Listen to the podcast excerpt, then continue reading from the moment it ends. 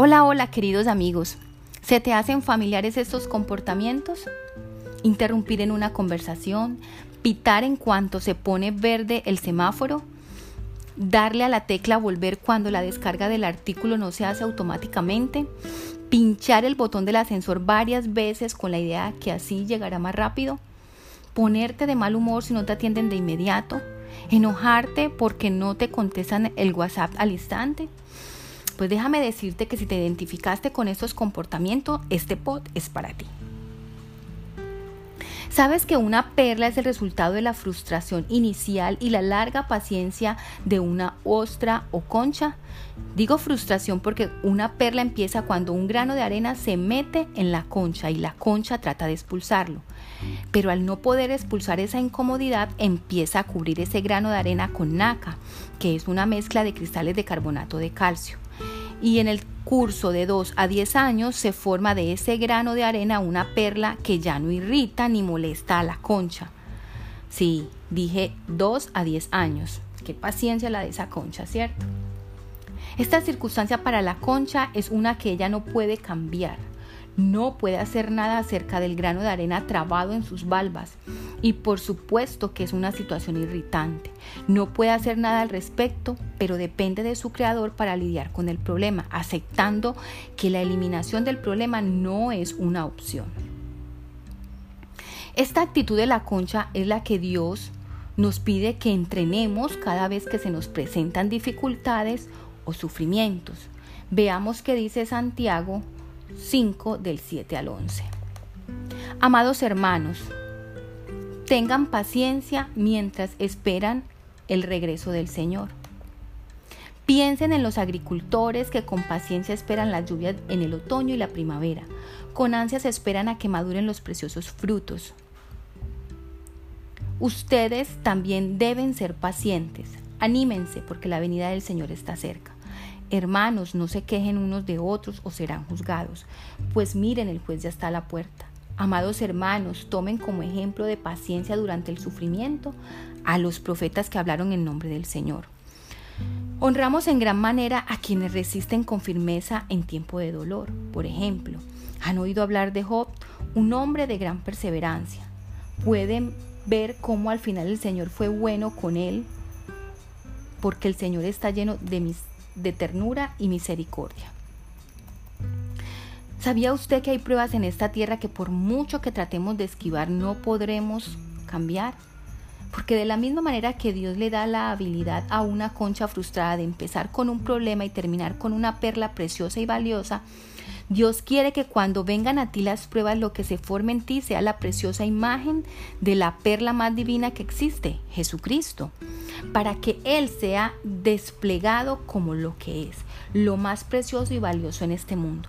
Si no hubiera problema, prueba y fastidio para la concha, no hubiera perla. Y si no hay oportunidades difíciles para que nuestra fe y confianza en Cristo sea aprobada, no puede haber el testimonio y la luz de Cristo en medio de esas pruebas para un mundo que nos está observando. Una concha ofrece al mundo una perla de un problema. Nosotros como cristianos debemos ofrecer al mundo una perla aún más preciosa, no en la ausencia de problemas, sino en medio de ellas.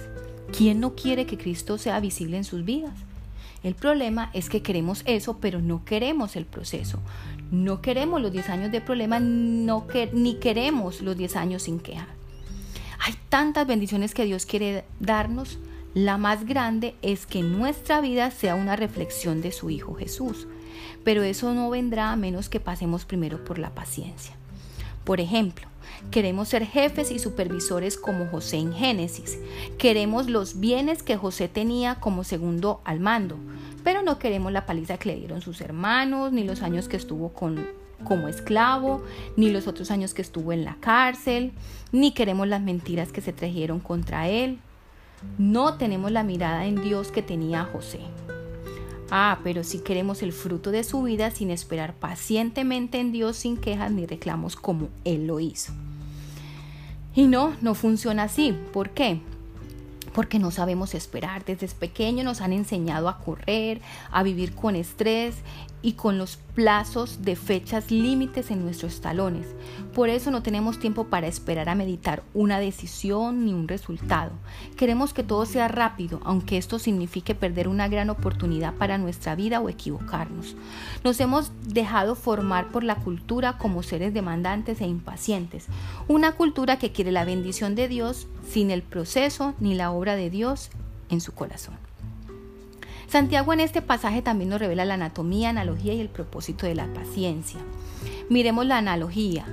La paciencia en el idioma original griego es la palabra macrotumeo.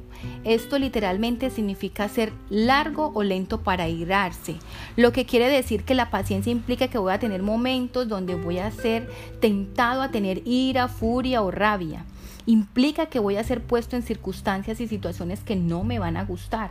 Por lo tanto, la paciencia no se aprende en un banco bajo aire acondicionado, sino ante circunstancias y situaciones inicialmente desfavorables, que si sabemos lidiar, glorificará a Cristo, porque el fruto del Espíritu es amor, gozo, paz, paciencia. La anatomía de la paciencia, por su parte, comienza con adversidad. Si no hay adversidad, no puede haber paciencia. De la misma manera que no hay perla en la concha, si no hay fastidio en su vida, y es precisamente en la adversidad donde más evidentemente Jesucristo puede ser reflejado, glorificado o exaltado. La paciencia implica que estarás en una situación que no puedes escapar una que ni el dinero, ni los amigos, ni el prestigio, ni otras influencias pueden hacer nada al respecto. Y allí, en medio de eso, Dios te dice, ten paciencia. Quiero enseñarte algo de mí en eso y algo de ti también. Quiero tratar tu orgullo y dependencia propia y mostrarte que solo en mí hay felicidad. Yo sé que los problemas no vienen solos, es como si los problemas tuvieran hermanos y tíos que siempre vienen en gallada. Pero mire la esperanza del versículo 7 que nos presenta Santiago. Por tanto, hermanos, tened paciencia hasta. ¿Sabe por qué está esta palabra hasta allí?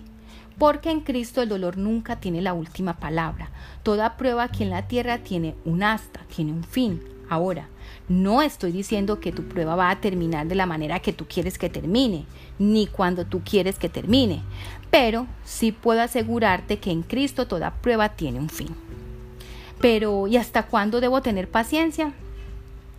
Santiago también nos dice que hasta la venida del Señor, y este sería el propósito de la paciencia, prepararnos para la venida del Señor. Entonces, ¿quieres recibir la corona de vida que Dios ha prometido a los que soportan con paciencia las pruebas y dificultades? Entonces, mis queridos amigos, a entrenarnos en la paciencia. Bueno, Padre misericordioso, sabemos que tus deseos para nosotros es que nuestra alma sea prosperada. Ayúdanos a entrenarnos en paciencia, a ser perseverante y a poderte reflejar en cada una de nuestras actitudes y comportamientos en el nombre de Jesús. Amén. Somos Comunidad Cristiana de Fe estamos ubicados en Carepa, Salida, Chigorodó, nos reunimos los miércoles a las 7 y 30 de la noche y los domingos a las 9 y 30 de la mañana. Te esperamos.